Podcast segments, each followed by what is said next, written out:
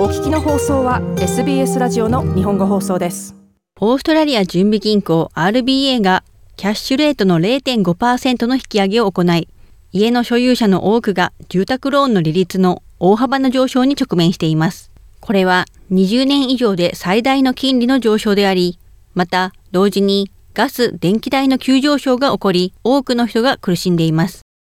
最近の金利の上昇は多くの家の所有者や購入者に寒気を走らせそうです。また、電気代とガス代の上昇と相まって多くの人が厳しい冬に直面するでしょ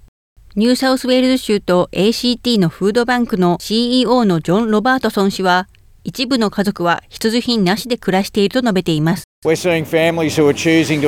現在、食料が家計における最後の自分で決められる支出の項目になっているため、我々は3食ではなく2食しか食べない選択をする家族を目にしています。ロバートソン氏はこのように述べました。また、慈善団体はすでに余力がなくなっているとされており、ロバートソン氏は団体は支援の需要の高まりに直面していると述べています。我々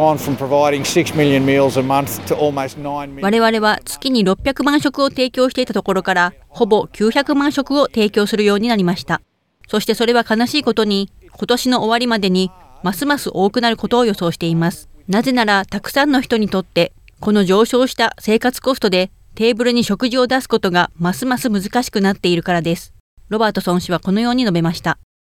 オーストラリア全国に約350万人の家の所有者がおり、そのうちの多くはこの0.35%から0.85%の金利の上昇の影響を直ちに受けるだろうとされています。これは2000年以降に行われた最大また数少ない回数のうちの1回の引き上げです。RBA のフィリップ・ロー総裁は声明で、国際的また国内の要因により影響を受けたインフレの上昇が主要な問題だと述べています。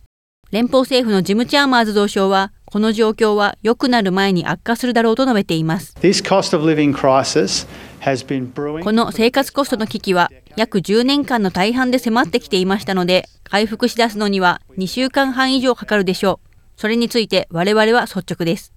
チャーマーズ同相はこのように述べました。RBA は現在5.1%であるインフレ率は来年目標とする2から3%の範囲に戻る前に今年さらに上昇するだろうと予測しています。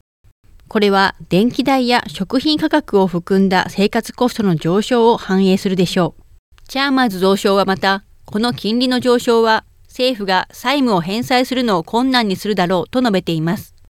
野党の大蔵担当スポークスマンアンガス・テイラー氏は、それは新政府が新たな支出のコミットメントを削減しなければならなくなることを意味すると述べています。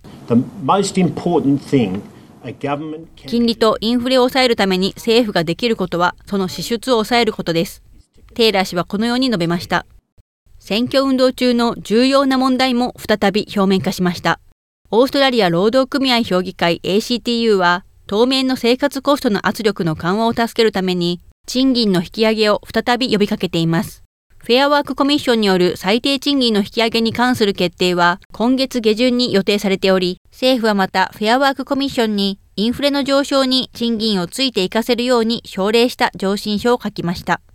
オーストラリア労働組合評議会 ACTU のサリー・マクマナス書記長は、最低賃金で働く労働者の一部の賃金の引き上げは、経済を刺激するのを助ける可能性があると述べています。しかし、KPMG のセイラ・ハンター氏を含むエコノミストたちは、賃金を高く引き上げすぎるのは、インフレへのさらなる圧力につながる可能性があると述べています。また、オーストラリア準備銀行は、インフレが一層上がることを予想していると述べており、これはオーストラリアの多くの人が今後数ヶ月間のさらなる経済的な痛みに備えなければならないことを意味しているということです。以上、SBS ニュースのクルシャニ男児のレポート、上村ゆ子がお伝えしました。もっとストーリーをお聞きになりたい方は iTunes や Google ポッドキャスト Spotify などでお楽しみいただけます。